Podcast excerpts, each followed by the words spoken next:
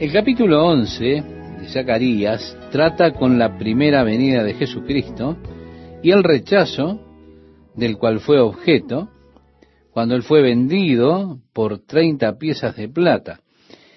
Fue allí cuando Jesús dijo, yo he venido en nombre de mi Padre y no me recibís, si otro viniera en su propio nombre, a ese recibiréis, según relata el Evangelio de Juan en el capítulo 5, versículo 43. Así que en el capítulo 11 de Zacarías nos está hablando del verdadero pastor que fue rechazado y del falso pastor al que las personas aceptarán y seguirán.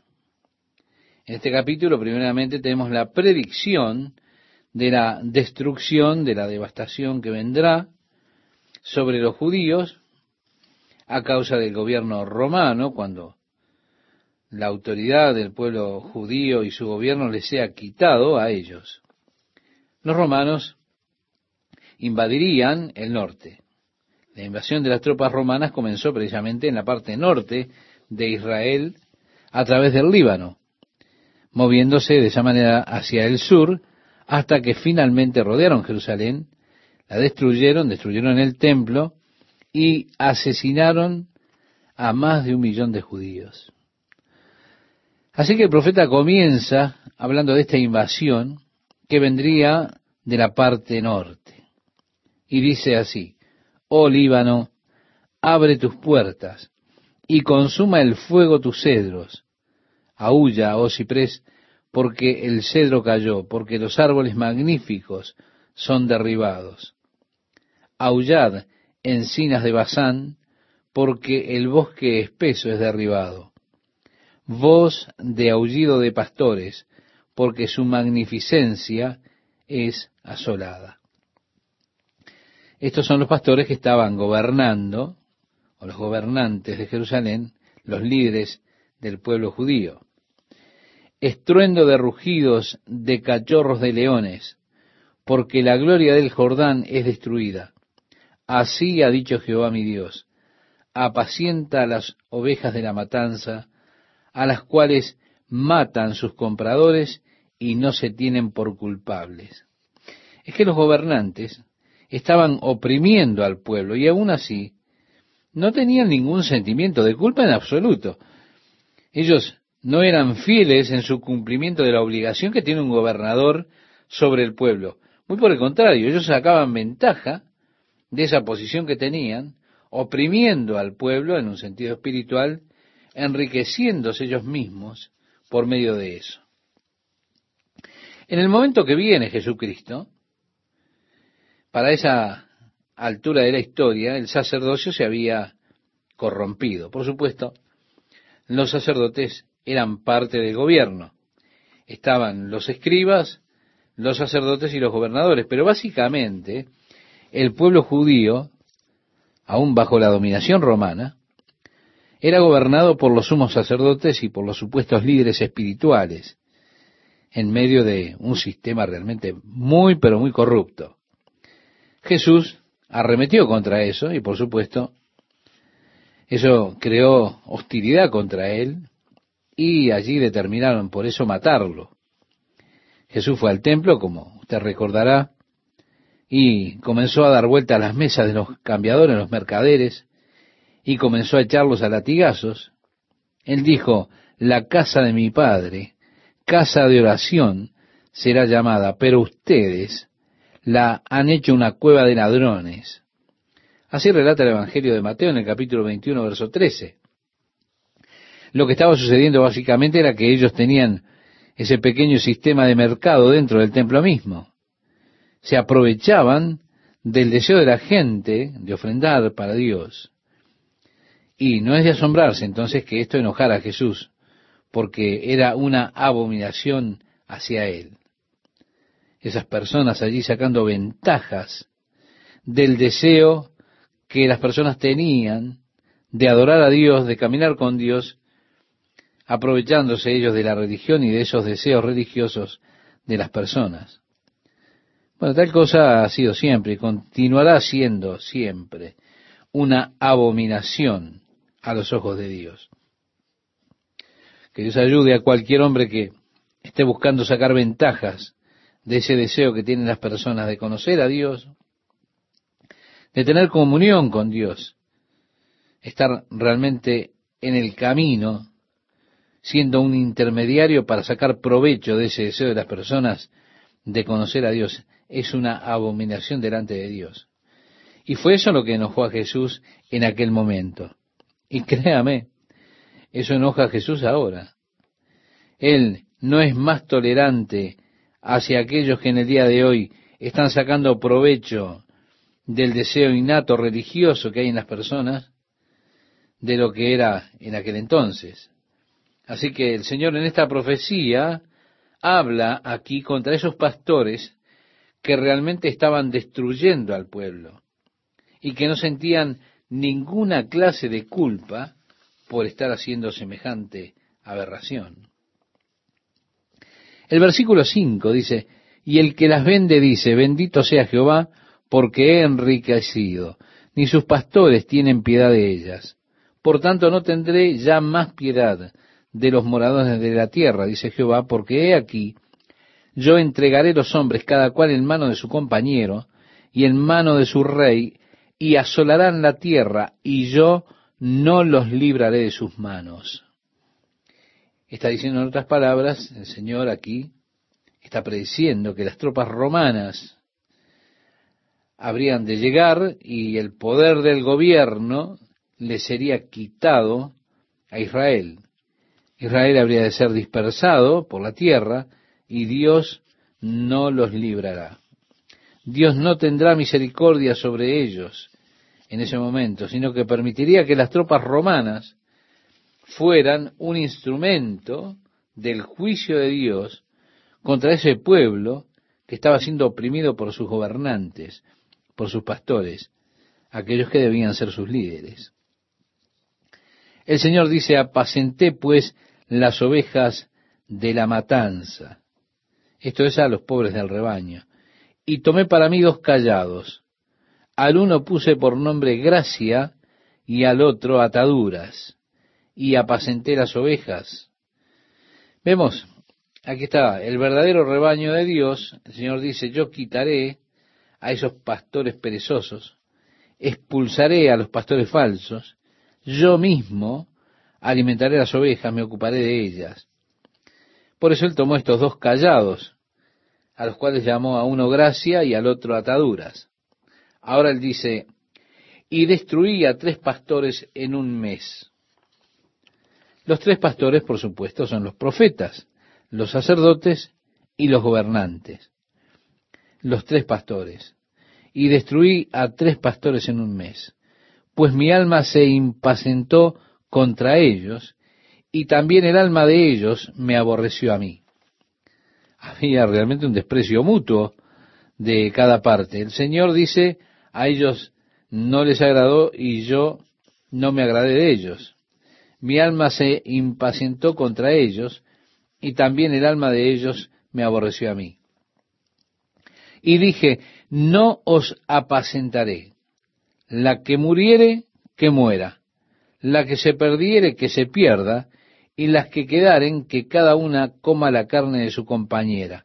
Tomé luego mi callado gracia y lo quebré, para romper mi pacto que concerté con todos los pueblos y fue deshecho en ese día, y así conocieron los pobres del rebaño que miraban a mí, que era palabra de Jehová. Bueno, gracias. Por supuesto, cuando vemos esta palabra, estamos pensando en Jesucristo, con la crucifixión de Jesús, con la muerte de Jesucristo, el pacto de Dios con la nación de Israel se rompió. Su lugar de tener el favor divino se cortó. El apóstol Pablo decía, a pesar de que ustedes han sido juzgados indignos para la vida eterna, yo iré a los gentiles. Y Dios permitió que le sucediera esa ceguera a Israel en ese momento, porque el pacto de Dios se había roto cuando la gracia se apartó de ellos. Dios dijo que lo haría para que el pacto pudiera romperse. Así que ese pacto de la ley, por el cual ellos tenían la capacidad de relacionarse con Dios se rompió. Ellos ya no podían relacionarse con Dios por medio de la ley. Si ellos van a relacionarse con Dios, ellos tendrán que hacerlo como lo hacen los demás. Porque el apóstol Pablo, cuando le escribe a los romanos, dice que no hay diferencia. Todos hemos pecado. Todos nos hemos apartado de la gloria de Dios. Y todos somos justificados solamente por la fe. Usted solamente puede ir a Dios sobre la base de la fe. Los judíos entonces tendrán que hacerlo como lo hacen aquellos que no son judíos en el tiempo presente. Ya no hay un pacto de Dios que tenga ese pueblo, un pacto válido por el cual puedan llegarse a Dios por medio de la ley. No, no, no. Ese pacto quedó invalidado cuando la gracia, Jesucristo, fue roto en la cruz del Calvario, por decirlo de alguna manera, fue crucificado. Es por esto que Jesús dijo, esta copa es el nuevo pacto en mi sangre, la cual es derramada para remisión de pecados, como relata el Evangelio de Mateo, capítulo 26, versículo 28. Sí, estimado oyente, Dios estableció un nuevo pacto con el hombre. Y en el establecimiento del nuevo pacto, que es a través de Jesucristo, el viejo pacto de la ley fue disuelto. La ley ya no es un camino válido para buscar comunión con Dios. Dios ya no acepta esas ofrendas que habían bajo el antiguo pacto, no. Como dice la Biblia acerca de aquellos que creen en Cristo, no a ricos ni nobles, sino que Dios ha escogido a lo débil del mundo, los pobres. El Evangelio es predicado a los pobres. En el versículo 13 del capítulo 11 de Zacarías, leemos, y les dije, si os parece bien, dadme mi salario, y si no, dejadlo. Y pesaron por mi salario treinta piezas de plata. Y me dijo Jehová, échalo al tesoro, hermoso precio con que me han apreciado y tomé las treinta piezas de plata y las eché en la casa de Jehová al tesoro. Qué profecía notable acerca de la traición de Judas a Jesucristo, cuando fue vendido por Judas por treinta piezas de plata, el precio por el cual él fue valorado. Judas, dice el Evangelio, fue al sumo sacerdote y él dijo, ¿cuánto me darás para que te lo entregue? y ellos pactaron darle a él treinta piezas de plata. Aquí, por supuesto, el Señor habló de ese precio con anterioridad, pero luego él habló del hecho de que la plata sería echada en la casa del Señor. Así que la profecía de Zacarías está completamente cumplida. Bien, ¿qué clase de factores, estimado oyente, supone usted que están involucrados en esta clase de predicciones que son dadas 500 años antes de que ocurran. ¿Cuántos hombres en la historia conoce usted que han sido traicionados por 30 piezas de plata? En esos hombres que usted pueda pensar, ¿cuántos de ellos fue llevado de nuevo la plata y lanzada en la casa del Señor? Hmm. Luego de esto, ¿cuántos posteriormente fueron utilizada la plata para comprar el campo de un alfarero?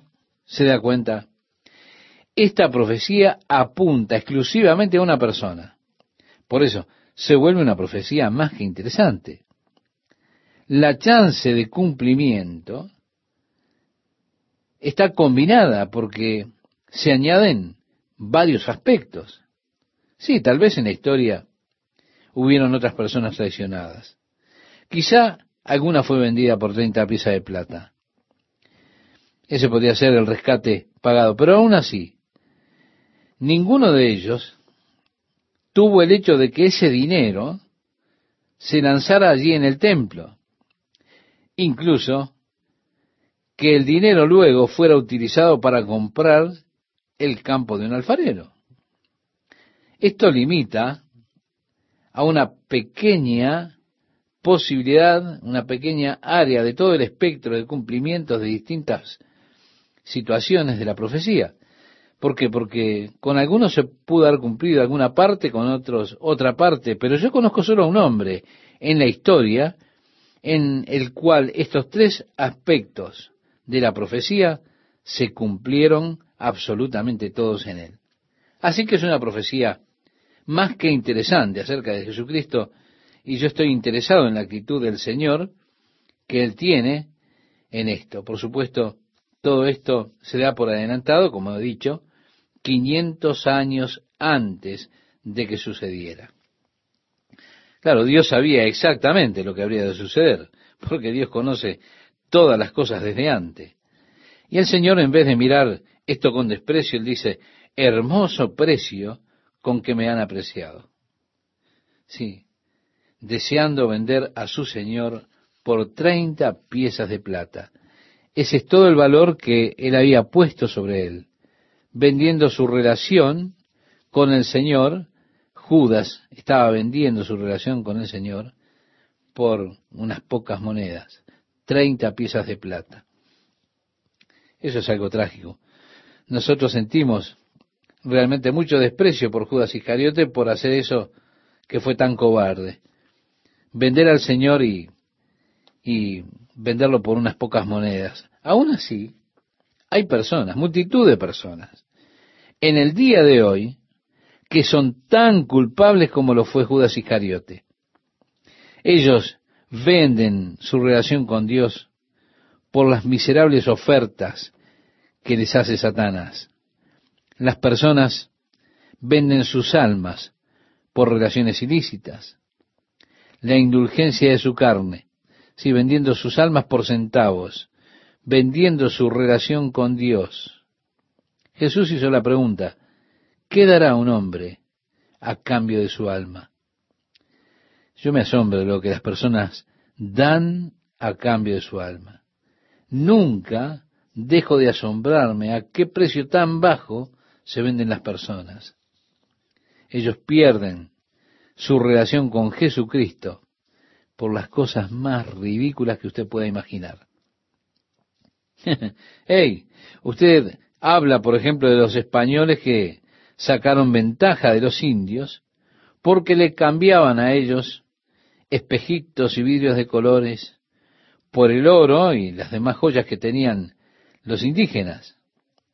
Ahora yo pienso cómo Satanás tiene todos esos espejitos, esos vidrios de colores y dice, hey, miren, brillan, ¿eh? miren cómo brillan. Mira la diversión que puedes tener. Mira la emoción, el placer que puedes tener y las personas venden sus almas tan barato. Su relación con Dios, venden al Señor. Dios dijo, hermoso precio con que me han apreciado. Échenlo en el tesoro de Jehová. Cuando gracia, es decir, Jesucristo, sea rota, entonces la otra unión, la unión que el hombre tenía con Dios, que tenían los judíos, que tenía Judá y Jerusalén, eso también se rompió. Esa unión de esa nación con Dios también en ese momento se rompió. Ellos rechazaron la gracia, ellos rechazaron a Jesucristo, ellos lo vendieron. Así que Dios rompió ese pacto, la hermandad que ellos tenían entre Judá e Israel. Dios intervino y estableció un nuevo pacto por medio de la persona de Jesucristo. Estamos viviendo en la era de la gracia, no de la ley. Estamos viviendo por la gracia de aquel que murió, dio su vida en la cruz del Calvario para salvar. Habiendo rechazado el pueblo judío al verdadero Mesías, ellos rechazaron toda la belleza, la dulzura de Jesús. Jesús dijo, vine en nombre de mi Padre y no me recibiste otro vendrá en su propio nombre, a él recibiréis. Así que en el versículo 15 de este capítulo 11 de Zacarías, predice la venida del anticristo que al inicio de su reinado ellos lo reconocerán y le adorarán como su Mesías. Dice este versículo, y me dijo Jehová, toma aún los aperos de un pastor insensato. Sí, ellos rechazaron al verdadero pastor. Jesús lo dijo, yo soy el buen pastor. Si el pastor que descendió del cielo, ese es Jesús, pero él fue rechazado. Por eso ahora el Señor dijo, porque he aquí yo levanto en la tierra a un pastor que no visitará las perdidas, ni buscará a la pequeña, ni curará la perniquebrada, ni llevará la cansada a cuestas, sino que comerá la carne de la gorda y romperá sus pezuñas. Ay del pastor inútil que abandona el ganado, hiera la espada su brazo y su ojo derecho. Del todo se secará su brazo y su ojo derecho será enteramente oscurecido. Aquí hay una predicción de lo más interesante en cuanto a ese personaje nefasto, oscuro, el anticristo, el necio e idolátrico pastor que vendrá y que ha de ser reconocido por los judíos como su Mesías. Déjeme señalarle que las condiciones que tenemos en estos días muestra que todo está maduro en Israel para que eso acontezca. Hay muchos de los rabinos allí en Israel que están prediciendo la llegada del Mesías muy pronto. Ahora, usted le pregunta a los rabinos, ¿cómo conocerán al Mesías? ¿Cómo conocerán que es el verdadero Mesías? La respuesta invariable es, Él nos construirá el templo, nos ayudará a construir el templo. Muchos de los judíos ortodoxos, especialmente alrededor del área de Mar de Yarín, creen que Israel ni siquiera tiene el derecho a existir como una nación hasta que aparezca el Mesías. Así que ellos son antisionistas. Pero están esperando a su Mesías y creen que ellos los reconocerán porque Él precisamente les ayudará a construir el templo. Por supuesto, esto es exactamente lo que la Biblia dice que el anticristo ha de hacer. Él hará un pacto con el pueblo judío, pero luego romperá ese pacto cuando venga al templo, se pare allí y declare que Él es Dios. Ahora, aquí la predicción en cuanto al anticristo es concerniente a su intento de asesinato. Se nos da mayor información sobre esto en el libro de Apocalipsis, capítulo 13. ¿Cuándo? Cuando el anticristo esté en escena y él ha de ser capaz, como está anticipado también, de hacer milagros, milagros maravillosos. Sin dudas, será un genio de las finanzas, será un diplomático maestro en la diplomacia. Él podrá traer soluciones pacíficas aparentemente, sensible a los problemas mundiales será su carácter. El anticristo ha de venir para entrar en la cresta de un movimiento de paz. Él vendrá con palabras lisonjeras, vendrá precisamente hablando de paz, vendrá trayendo respuestas y soluciones para el tumulto que existirá, Él vendrá trayendo maravillosas respuestas a los problemas económicos. Sí, esa será su característica. Ahora, fueron los problemas económicos de Alemania que le dieron surgimiento a Hitler. Cuando toda su economía comienza a caer el gobierno, ha fallado totalmente. Después el pueblo entra en desesperación y está abierto a que aparezca cualquiera y tenga respuestas sensibles, plausibles y el pueblo ha de seguir aún, aunque sea Hitler, con todas sus ideas bizarras. ¿Por qué? Porque vino allí en Alemania prometiéndole al pueblo soluciones. Pero eran los problemas económicos, reitero, de Alemania, que sentaron la infraestructura sobre la cual se pudo mover Hitler y pudo ser elevado al poder. Bueno, esos mismos problemas económicos y el deseo de paz que tendrá el pueblo de Israel Será el programa y estará el momento apropiado para que se mueva con libertad y con éxito el anticristo. Habrá un intento de asesinato sobre su vida. Y por un tiempo parecerá que es exitoso. Pero cuando él milagrosamente sobreviva al intento de asesinato, según eh, nos relata el libro de Apocalipsis capítulo 13, allí en primera instancia aparecerá que él es alguien milagroso. Ahora aquí en el libro de Zacarías se nos dice que como resultado de ese intento de asesinato, él será cegado de su ojo derecho y uno de sus brazos se le marchitará. Te dice, oh, genial. De esa manera vamos a poder identificar al anticristo. bueno, no espero estar aquí cuando él aparezca. Si usted está por los alrededores, hmm, usted le puede identificar si quiere. Pero el que impide, es decir, el Espíritu Santo que está en la iglesia, el que impide, impedirá que Él se manifieste hasta que el Espíritu Santo se vaya llevando a la iglesia.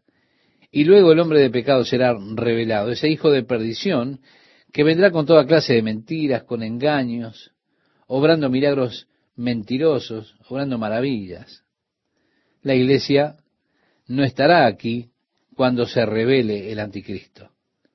Así que yo personalmente no estoy buscando al anticristo. Lo que estoy buscando es que Cristo venga por mí. Y pienso que es bastante bizarro y torcido que Satanás tenga a las personas buscando al anticristo, tratando de identificarlo, en lugar de buscar a Jesucristo. Jesús no dijo, busquen al anticristo, espérenlo, sino que él dijo, cuando estas cosas comiencen a suceder, erguíos, levantad vuestra cabeza, porque vuestra redención está cerca. Así lo relata el Evangelio de Lucas, capítulo 21, versículo 28. Él está diciendo, Jesús está diciendo, mírenme a mí, que voy a estar viniendo por ustedes. Es que nosotros deberíamos estar buscando a Jesucristo. Así que es interesante esta profecía de Zacarías en cuanto al anticristo. Ahora estamos saliendo de la niebla, entrando a la claridad del día, fuera de la bruma, llegando a esa era gloriosa y pura, cuando esta visión final de Zacarías nos indica en cuanto a la gloriosa era de el reino de Dios que estará siendo establecido, la era del reino sobre la tierra. Y una y otra vez en estos últimos tres capítulos, usted habrá de leer la frase en ese día.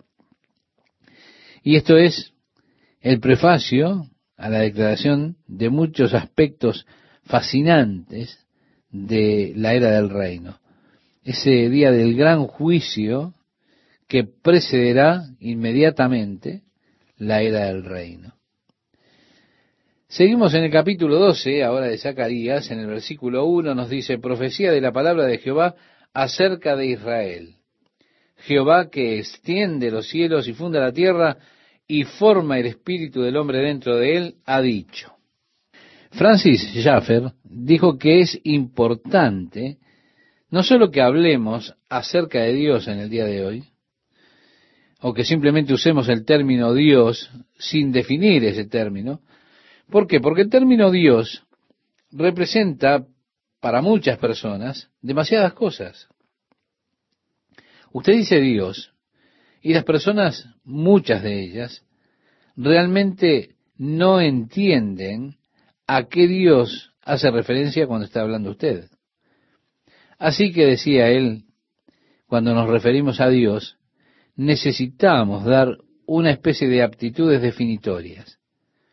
Por lo tanto, deberíamos decir, el eterno Dios, el creador de los cielos y la tierra, el Dios vivo y verdadero, Luego ellos conocen de qué Dios entonces usted está hablando.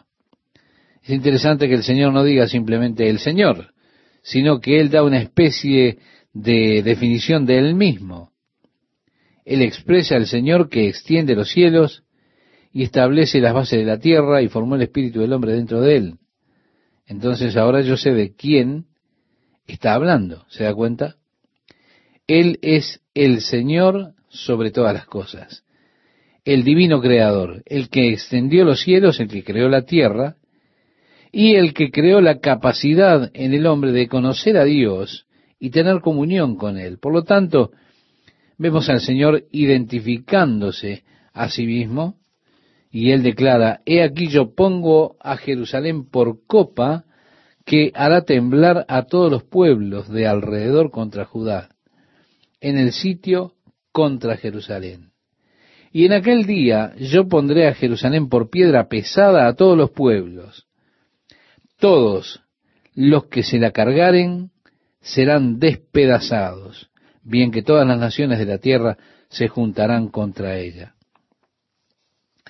Me gustaría sugerirle, estimado oyente, que mire que esta condición se está dando cita en Israel en el día de hoy. Primero, Israel como una nación es una piedra pesada para todas las naciones alrededor de ella.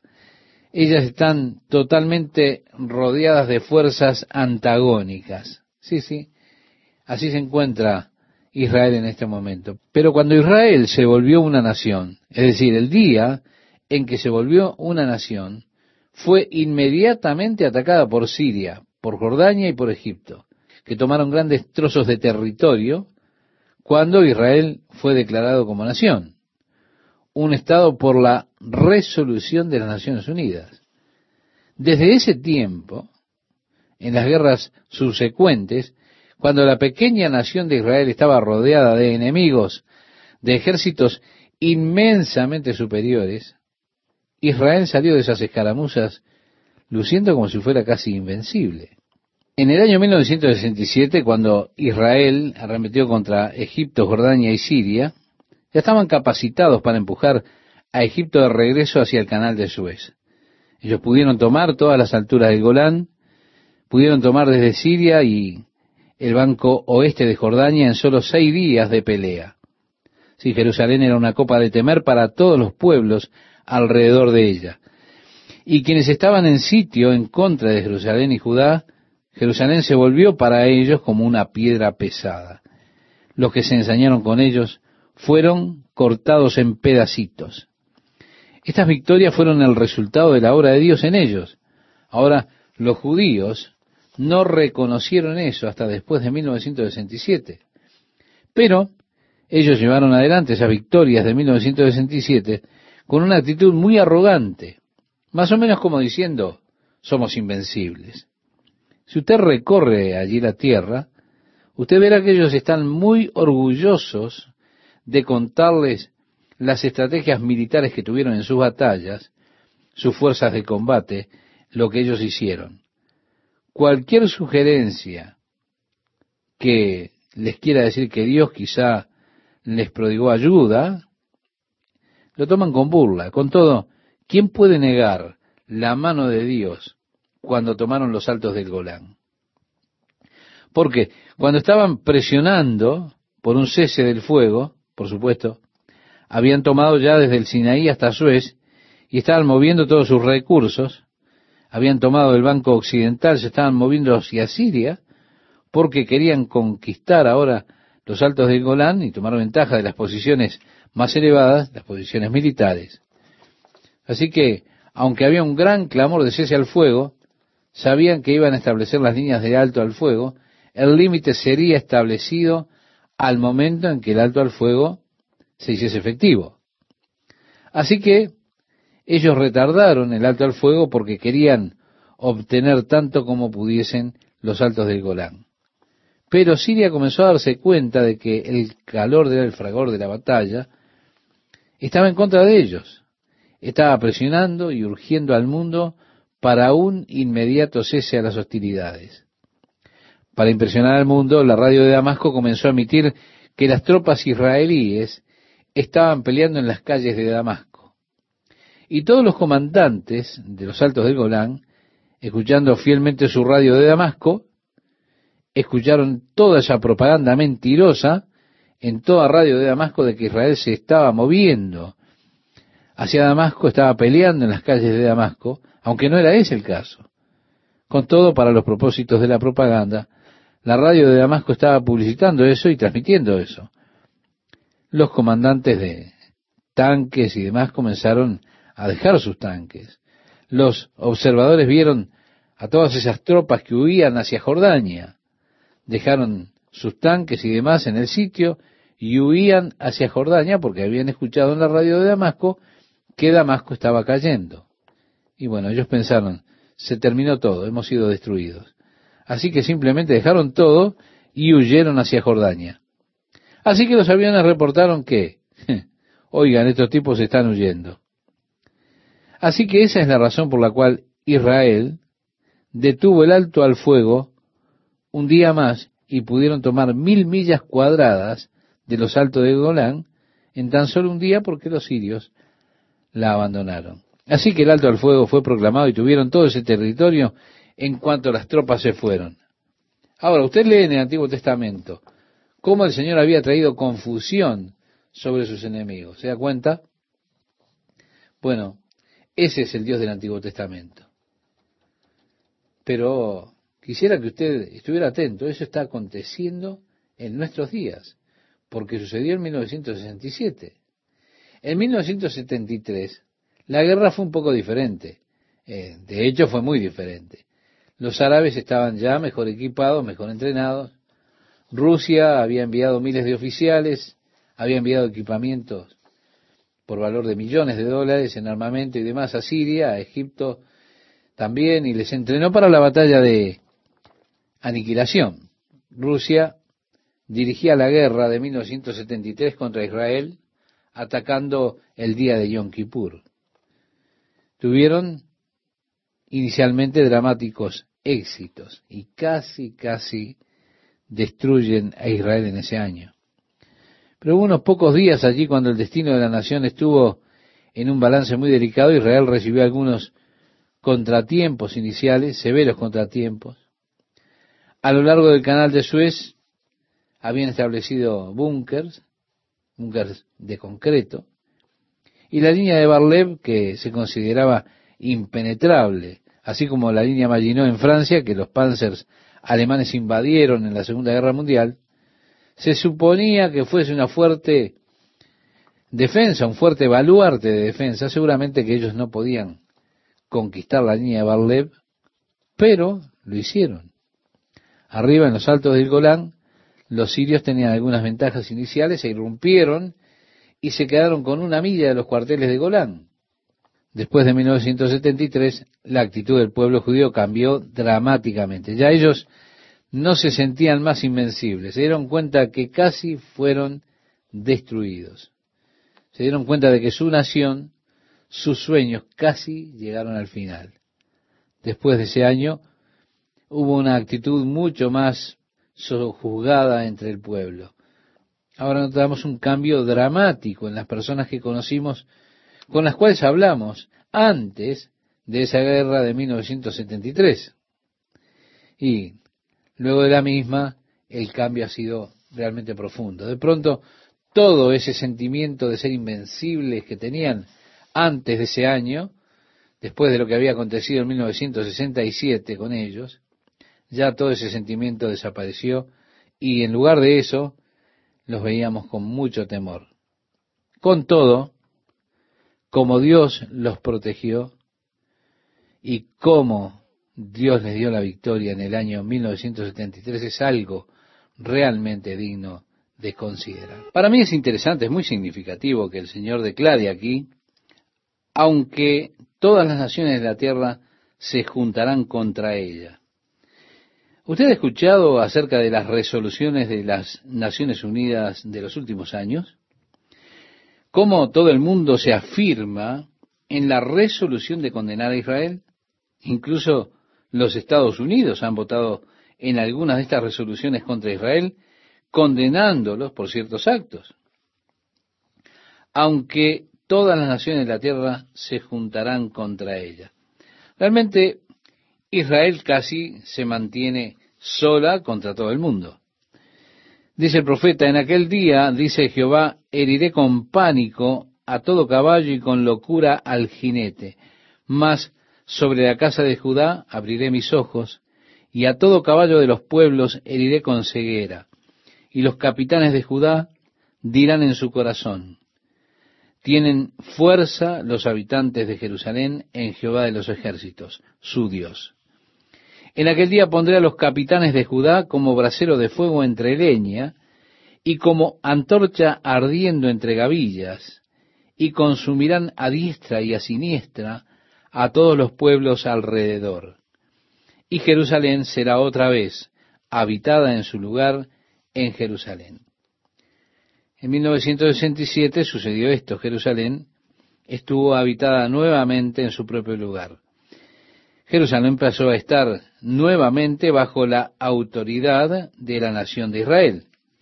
Ya no era una ciudad dividida, ya no estaba la mitad bajo el control del gobierno de Jordania y la otra mitad de Israel, sino que Israel estaba unido y habitado. Por supuesto, desde entonces ellos han expandido sus fronteras, las fronteras de Jerusalén. Muchas veces cuando usted habla de estas cosas, hay momentos desafortunadamente que las personas de Arabia remueven ese sentimiento, oh, tú eres un antiárabe, o que estoy en contra de Jordania, o que estoy contra algún grupo de personas. Yo solo trato de decir que me emociono cuando veo que las escrituras se cumplen. No quiere decir eso que yo justifique en Israel o a Israel todo lo que Israel hace. No, yo solo estoy diciendo que lo que Dios dijo que habría de suceder está sucediendo. Y para mí esto es emocionante, muy emocionante y fascinante. Continúa diciendo el profeta, y librará Jehová las tiendas de Judá primero, para que la gloria de la casa de David y del habitante de Jerusalén no se engrandezca sobre Judá. En aquel día Jehová defenderá al morador de Jerusalén, el que entre ellos fuere débil, en aquel tiempo será como David, y la casa de David como Dios, como el ángel de Jehová delante de ellos. Vemos nuevamente, habla él del poder que Dios ha de darles a ellos como una fuerza tremenda para luchar. El más débil de ellos será como David. Recuerde, David fue casi invencible en su conquista de los enemigos. Y dice que el que entre ellos fuere débil, en aquel tiempo será como David. Por eso dice la casa de David como Dios, como el ángel de Jehová delante de ellos. En el libro de Levítico, profetizando de este mismo tiempo, dice, cinco de vosotros perseguirán a ciento, y ciento de vosotros perseguirán a diez mil. Hay un libro muy interesante de James Herzog llamado La guerra de la expiación. Allí da muchos detalles, muchísimos detalles acerca de muchas batallas de las cuales tienen parte en esta guerra de Yom Kippur de 1973. Él dice cómo los sirios llegaron a un kilómetro de los cuarteles generales de Golán y de repente detuvieron su avance. Relata cómo cuando ellos se detuvieron allí a un kilómetro de los cuarteles de Golán, había solo un tanque operativo para poder defender los altos de Golán contra ese avance sirio. Un joven de 27 años, cuando escuchó que los sirios habían atacado, se dirigió a los cuarteles generales de Golán. Fue y reportó, dijo, yo soy comandante de tanque, y si ustedes me dan algunos tanques, dijo él, yo saldré y veré qué puedo hacer contra los sirios. Le dijeron, yo solo tengo un tanque que está operativo. Si esperas una hora, podemos tener dos más listos. Vika los ayudó a recoger algunos de los cuerpos sin vida de los otros tanques. Cargaron los tanques con combustible y con armamento y salió con tres tanques. Casi a un kilómetro desde los cuarteles generales de Golán, ellos vieron la brigada siria de unos 100 tanques, transportadores blindados, y allí estaba Zufika con tres tanques. Y él comenzó a disparar, explotando, haciendo volar a alguno de esos tanques sirios. Él le ordenaba a los tanques que estaban junto a él a cuál dispararle. Él estaba allí con sus audífonos dirigiendo la batalla y muy pronto él notó que no tenía mucho apoyo a sus lados. Así que él abrió la escotilla y observó y descubrió que los dos tanques que él tenía habían sido destruidos. Así que él estaba solo contra toda esa brigada siria. Por eso pensó, este no es lugar para mí. Entonces se dirigió a la cima de la colina. Por toda la ruta allí en la cima de Golán están esas pequeñas colinas y al otro lado una clase de valle. Zvika comenzó a llevar su tanque arriba y después hacia abajo del otro lado de esas colinas. Después llegó a la cima, eliminó un tanque sirio, regresó atrás y subió otra colina, llegó a la cima, eliminó otro tanque, bajó. Él iba para atrás y para adelante por esas colinas, eliminando uno y otro tanque, reportando en su radio. La brigada de Svika atrapó otro tanque sirio. Está en llamas. En los cuarteles generales de Golán, ellos estaban escuchando estas transmisiones de radio de Svika y pensaban, amigo, él debe tener toda una brigada de tanques allí fuera. Ellos no sabían que él estaba solo. Finalmente, los sirios imaginaron que él debía tener también una brigada de tanques, porque aparecía de repente por diferentes colinas. Así que ellos comenzaron a retroceder. El más débil de ellos era como David. Y créame, hay historias fascinantes de cosas como estas que sucedieron. Yo estuve allí en el campo y subí a un tanque T-62 que fueron aquellos que quedaron desparramados por el campo. Lo interesante para mí justo en el centro del blindaje, en cada uno de esos tanques, estaba ese metal derretido. Los agujeros que se hicieron por el calentamiento de esos proyectiles cuando golpeaban la primera vez eran de tanto calor que derretían el metal y luego tenían un segundo impacto que pasaba hacia adentro. Dentro de los tanques usted ve los uniformes, los cascos, los lentes, todo lo demás. Pero este hombre él daba en el blanco cada tiro. Es realmente absolutamente extraño atravesar ese campo de tanques allí y ver el tiro que, o los tiros que tenía en cada uno, el, blanco de tiro que tenía cada uno de esos tanques. Él da cuenta de unos 114 tanques. El que entre ellos fuere débil, dice la profecía, en aquel tiempo será como David y la casa de David como Dios, como el ángel de Jehová delante de ellos. Y este fue el caso en 1973 y en 1967. Este será el caso una vez más, muy pronto, cuando se cumplan aquellas profecías que están para cumplirse. El Señor declaró, y en aquel día yo procuraré destruir a todas las naciones que vinieren contra Jerusalén, y derramaré sobre la casa de David y sobre los moradores de Jerusalén espíritu de gracia y de oración, y mirarán a mí, a quien traspasaron, y llorarán como se llora por hijo unigénito, afligiéndose por él como quien se aflige por el primogénito. Esto tiene que ver con el futuro, con un poco más adelante en la historia. Yo creo que cuando Israel se mueva contra el Líbano y saque a los sirios del Líbano, esto ha de promover una guerra a gran escala entre Siria e Israel. Y creo que una guerra a gran escala entre Siria e Israel traerá el involucramiento de Rusia, por una parte, Rusia tomará esto como un momento para moverse al medio oeste y que todo su escenario establecido para usted quede allí muy claro, como está en Ezequiel capítulo 38, usted verá que todo esto se cumple en ese momento. Por supuesto, lo interesante es que en ese momento podría concebiblemente todo venirse abajo.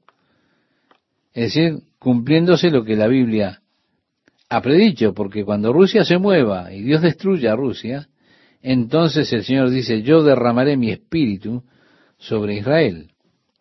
Zacarías aquí habla del derramamiento del espíritu.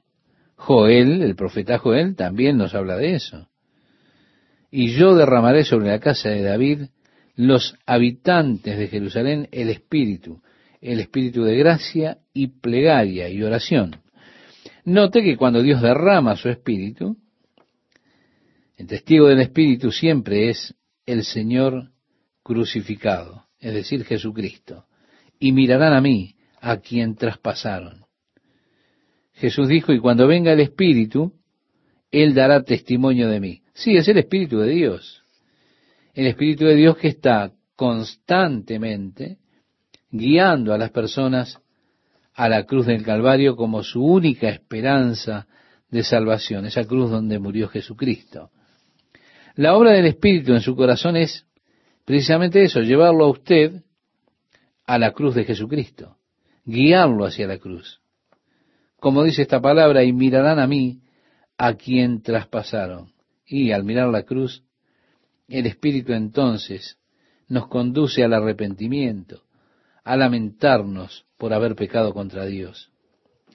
Así dice, y ellos lamentarán como por un hijo, como por el unigénito, el primogénito a quien ha sido asesinado. El gran lamento y dolor cuando la nación de Israel se dé cuenta que ellos han rechazado al verdadero Mesías.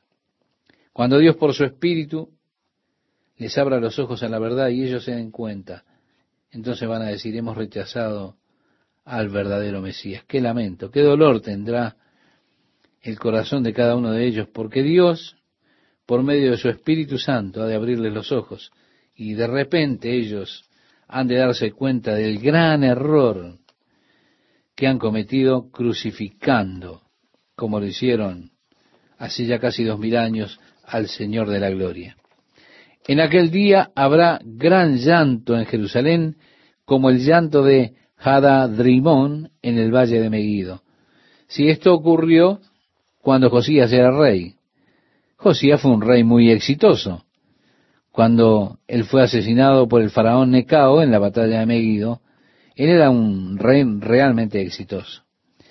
Pero hubo un tremendo lamento en las personas porque Josías era muy popular por su éxito.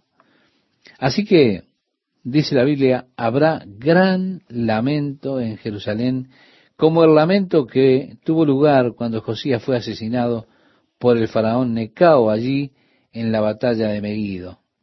Y la tierra lamentará cada linaje aparte, los descendientes de la casa de David por sí y sus mujeres por sí, los descendientes de la casa de Natán por sí y sus mujeres por sí, los descendientes de la casa de Leví por sí y sus mujeres por sí, los descendientes de Simeí por sí y sus mujeres por sí, todos los otros linajes, cada uno por sí y sus mujeres por sí. Estimado oyente, para mí esto es realmente muy interesante. La familia de David. ¿Sabe usted que hay personas en el día de hoy, judíos, que son descendientes de David viviendo en la tierra? Sí que los hay. Ellos no saben quiénes son no saben que ellos descienden de David. ¿Por qué? Porque los registros genealógicos se perdieron o no se guardaron más.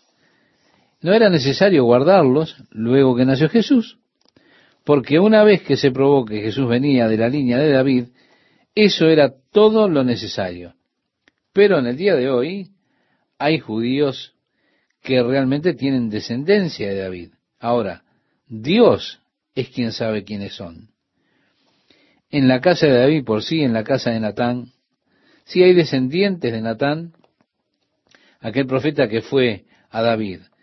Hay descendientes de ese hombre Simeí, quien cuando Absalón sacó a David de Jerusalén, apareció allí apedreándolo a David y lanzando polvo al viento y maldiciéndolo a David, haciéndole pasar un mal momento.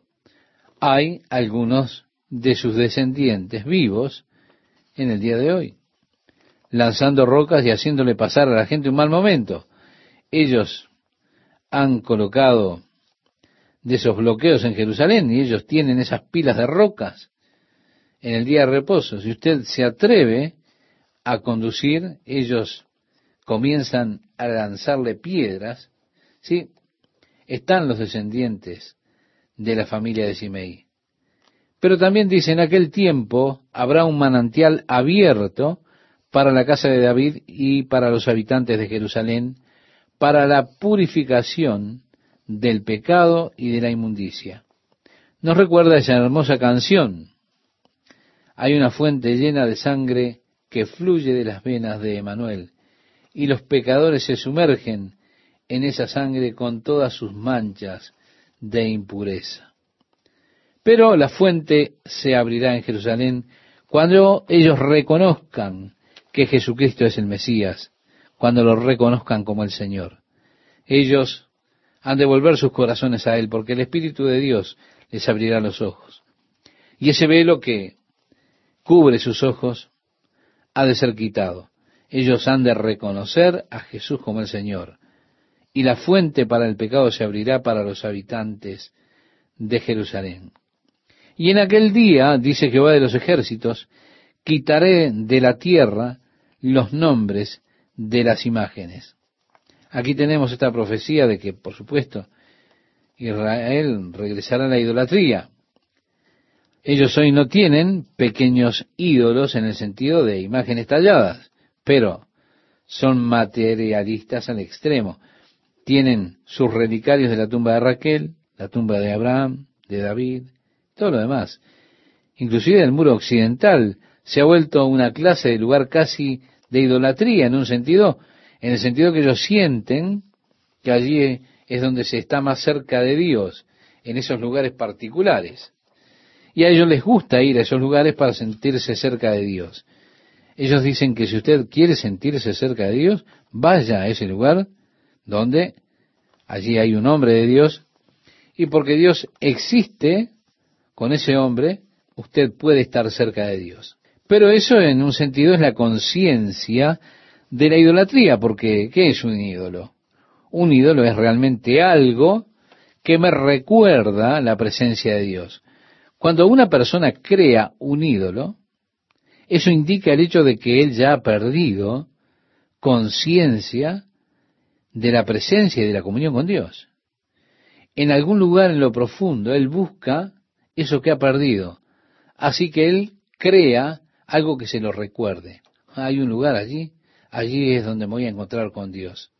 Pero eso es trágico cuando las personas se apegan a esas cosas. En los días de Ezequías, las personas habían comenzado a adorar la serpiente de bronce que Moisés había levantado en el desierto. Se había vuelto un ídolo.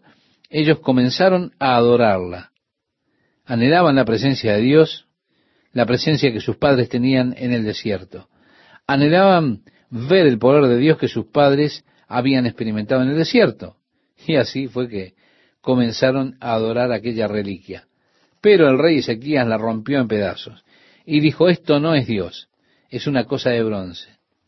Él lo llamó por lo que era. No hay nada sacro en una reliquia. Solo porque en un lugar el Espíritu de Dios se haya movido en los corazones y vidas de las personas, ¿Eso hace de esa experiencia, ese lugar, un lugar sacro? No. Dios no habita en lugares. Dios habita en los corazones y en la vida de su pueblo. Nosotros no estamos más cerca de Dios en la iglesia que en nuestras casas.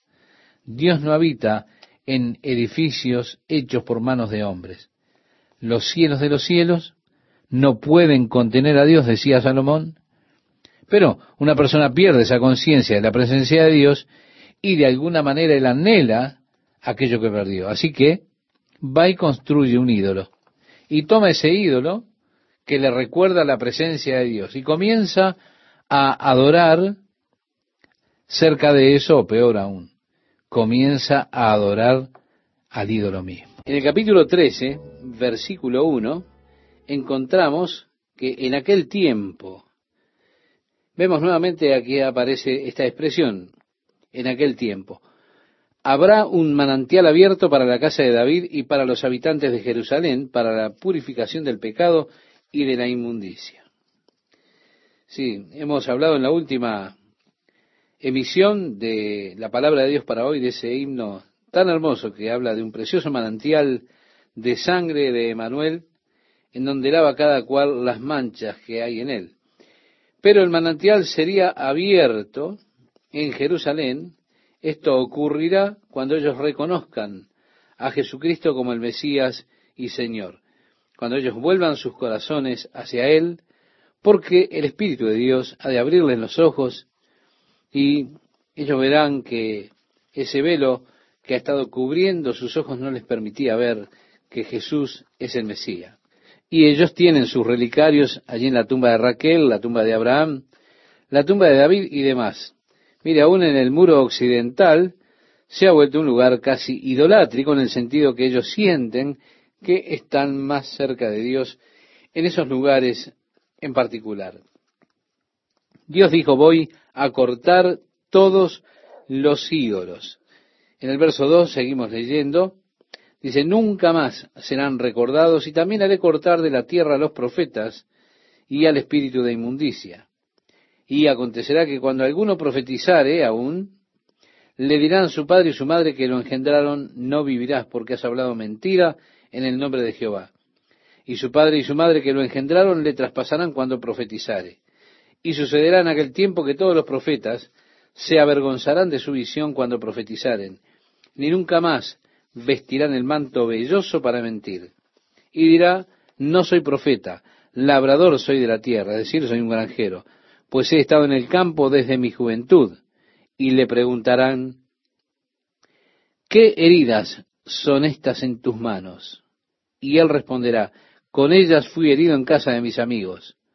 Levántate, oh espada, contra el pastor y contra el hombre compañero mío, dice Jehová de los ejércitos. Hiere al pastor y serán dispersadas las ovejas, y haré volver mi mano contra los pequeñitos. Bien, ahora ya dejó los falsos profetas y se vuelve al único que fue herido por nosotros. Ahora, el problema y las preguntas surgen después de haber leído esto. ¿Encaja este versículo 6 con el versículo 5 o encaja con el versículo 7? El autor de la Biblia al día, que es una interpretación interesante de las escrituras, pero es una traducción extremadamente pobre. Evidentemente siente que el versículo 6 encaja con el versículo 5. Ahora, yo personalmente no estoy de acuerdo con él. Creo que este versículo 6 encaja con el versículo 7. Él da lo que considero es para mí una interpretación casi blasfema del versículo 6. Entonces, ¿qué significan las cicatrices que tienes en el cuerpo, en el pecho y en la espalda? Él dirá, las recibí en una pelea en casa de un amigo. Pero creo que se están refiriendo a Jesucristo, nuevamente cuando Israel le reconoce por las heridas de sus manos. Y es allí que ellos le dicen, ¿qué significan estas heridas? Y él responderá muy suave, muy tiernamente, son las heridas con las que fui herido en casa de mis amigos. Ahora, en el versículo 7, sabemos que se refiere a Jesucristo, porque fue citado en el Nuevo Testamento cuando Jesús fue arrestado y todos los discípulos le abandonaron, huyeron, para que la escritura se pudiese cumplir, lo que fue dicho allí es, heriré al pastor y las ovejas serán dispersas. Eso testifica que lo que se dice aquí es de Jesucristo. Los discípulos todos huyeron cuando el arresto de Jesús. Por eso sabemos que esto se refiere a Jesús y en mi opinión personal el versículo 6 entonces va unido al versículo 7, con lo cual esa traducción de la Biblia que mencionábamos es incorrecta. Ya en el versículo 8 nos dice, y acontecerá en toda la tierra, dice Jehová, que las dos terceras partes serán cortadas en ella y se perderán, mas la tercera quedará en ella. Vemos nuevamente los judíos habrán de atravesar un gran holocausto, donde dos tercios de ellos han de morir. Únicamente un tercio de salir con vida. Lo que ocurrirá es que el anticristo ha de hacer un pacto con la nación de Israel. Pero después de tres años y medio de hacer ese pacto, Él romperá el pacto al momento que Él venga a Jerusalén y declare que Él es Dios y busque mostrar que Él es Dios y demande que el pueblo judío lo adore a Él como Dios. El remanente fiel en ese tiempo ha de huir al desierto. El anticristo de buscar destruirlos completamente y dos tercios de ellos serán destruidos, pero una tercera parte ha de escapar. Ya en el verso 9 leemos, y meteré en el fuego a la tercera parte y los fundiré como se funde la plata. Es decir, ellos han de pasar a través del fuego de la persecución nuevamente en esos últimos años.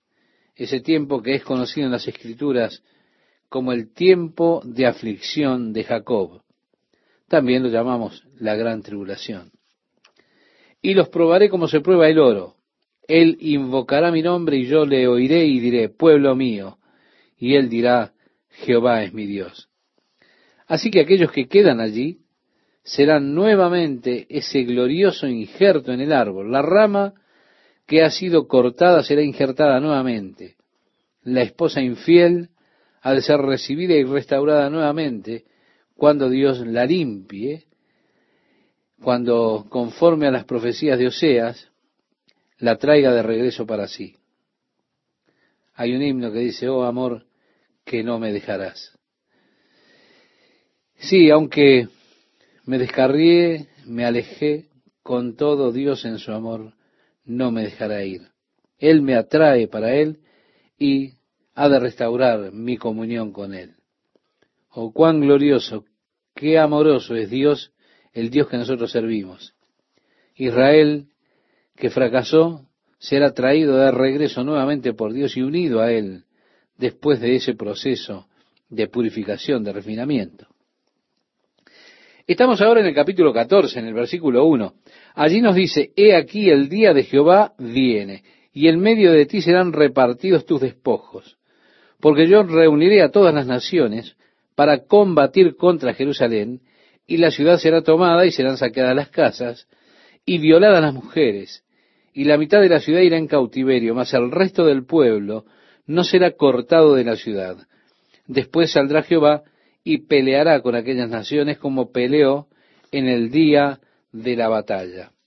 Así que, estimado oyente, la profecía acerca de este día, cuando Jerusalén sea destruida, de hecho esto será porque el anticristo ha de venir a Jerusalén, estará encabezando una federación de diez naciones, él vendrá a Jerusalén primeramente, hace un pacto, engaña al pueblo, se declara a él mismo el Mesías, después quebranta ese pacto, después de tres años y medio, demanda ser adorado como Dios, los judíos en ese momento se han de rebelar contra él.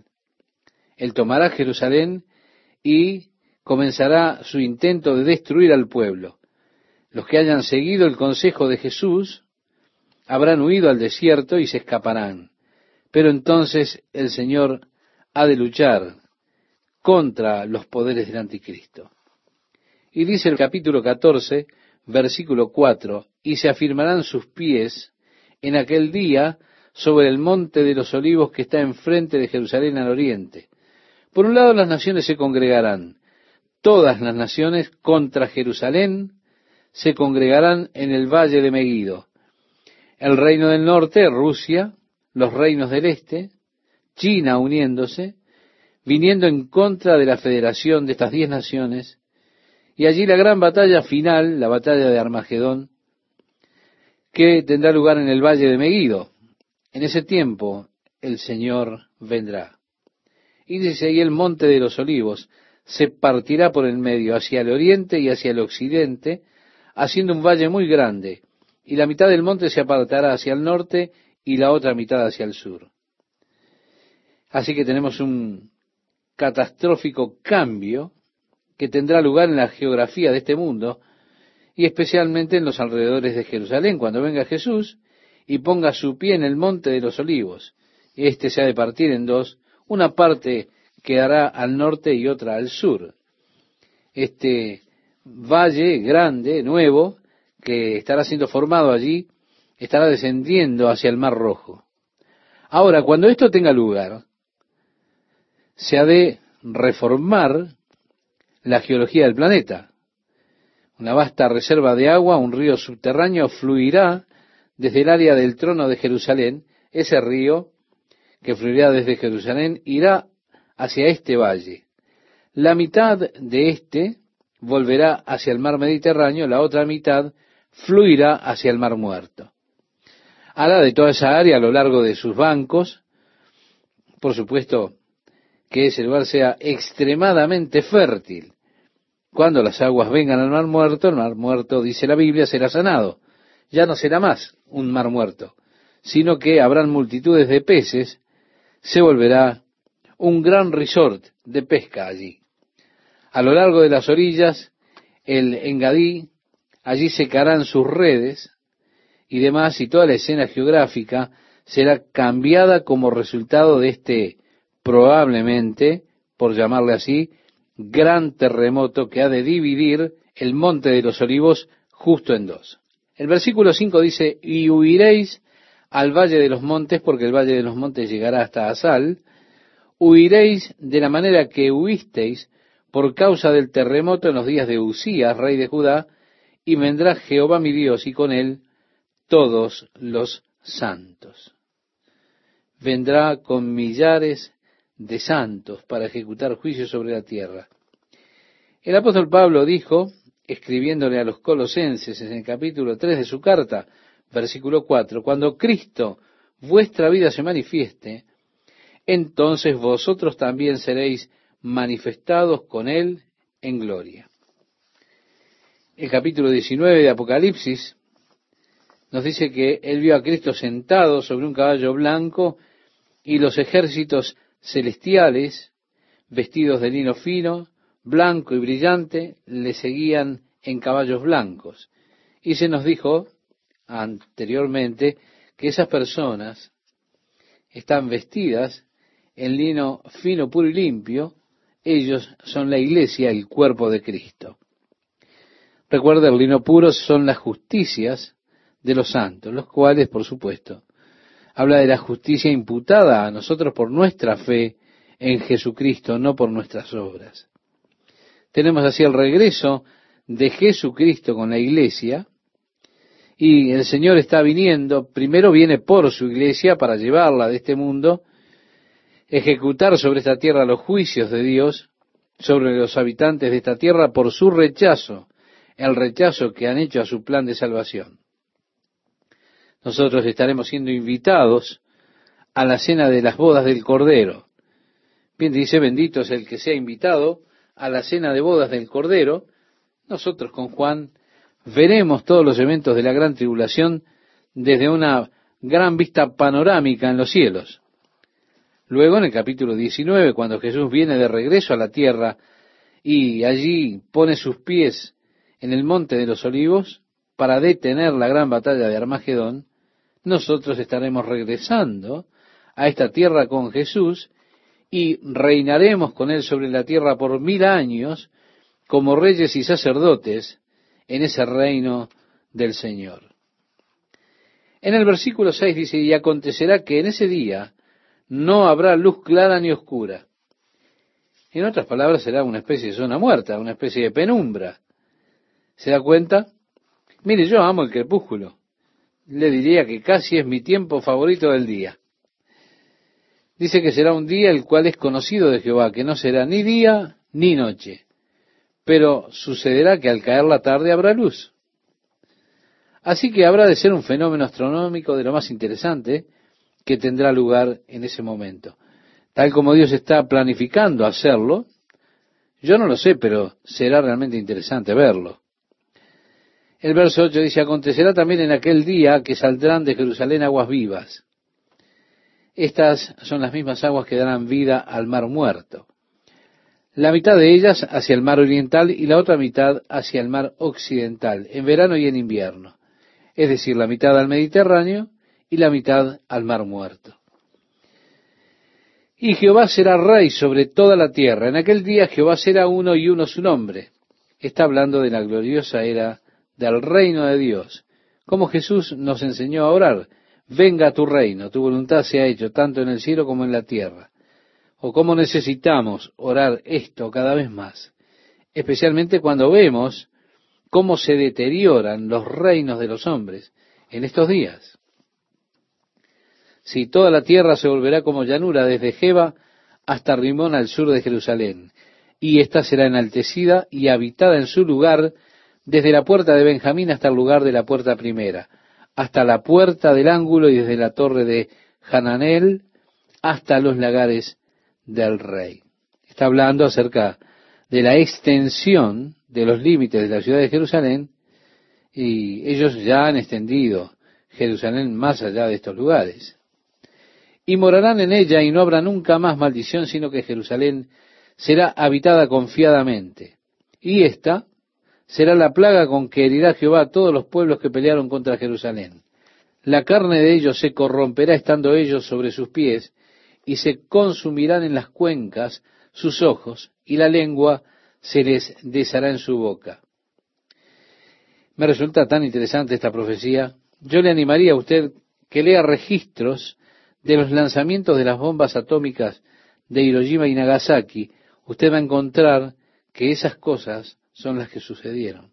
Son los resultados de un holocausto nuclear, una bomba nuclear. El Señor significativamente profetiza que este es el modo en que el pueblo perecerá. Su carne será consumida en sus cuerpos mientras están en pie. Y acontecerá en aquel día, dice el profeta, que habrá entre ellos gran pánico enviado por Jehová, y trabará cada uno de la mano de su compañero, y levantará su mano contra la mano de su compañero. Y Judá también peleará en Jerusalén, y serán reunidas las riquezas de todas las naciones de alrededor, oro y plata, y ropas de vestir en gran abundancia. Así también será la plaga de los caballos, de los mulos, de los camellos, de los asnos, y de todas las bestias que estuvieren en aquellos campamentos. Y todos, después de esa gran horrible batalla de Armagedón, y todos los que sobrevivieren de las naciones que vinieron contra Jerusalén, subirán de año en año para adorar al Rey, a Jehová de los ejércitos, y a celebrar la fiesta de los tabernáculos. Es decir, aquellos que serán dejados, no muchos sobrevivirán, pero los que queden han de subir año tras año a Jerusalén para adorar. ¿A quién? Lo dice ahora, adorar al Rey, a Jehová de los ejércitos y a celebrar la fiesta de los tabernáculos. Recuerde, la fiesta de los tabernáculos era conmemorativa, desde el punto de vista de Dios, a través de un largo periodo, de una experiencia de 40 años, que Dios nos trajo por el desierto a la tierra prometida, a eso hace referencia. Estaremos manteniendo esa fiesta de los tabernáculos en la edad del reino. Dios ha de hablarnos allí. Dios nos preservará, nos guardará, sobreviviremos, estaremos allí en las aguas de vida, que salta de la verdadera roca, que es Jesucristo, participando y bebiendo de ella. Y acontecerá que los de las familias de la tierra que no subieren a Jerusalén para adorar al Rey Jehová de los ejércitos, no vendrá sobre ellos lluvia. Así que usted no quiere venir, muy bien, entonces sus cosechas no han de tener lluvia. Y acontecerá que los de la familia de la tierra que no subieren a Jerusalén para adorar al rey Jehová de los ejércitos, no vendrá sobre ellos lluvia. Y si la familia de Egipto no subiere y no viniere, sobre ellos no habrá lluvia. Vendrá la plaga con que Jehová herirá las naciones que no subieren a celebrar la fiesta de los tabernáculos. Esta será la pena del pecado de Egipto y del pecado de todas las naciones que no subieren para celebrar la fiesta de los tabernáculos. En aquel día estará grabado sobre las campanillas de los caballos, santidad a Jehová.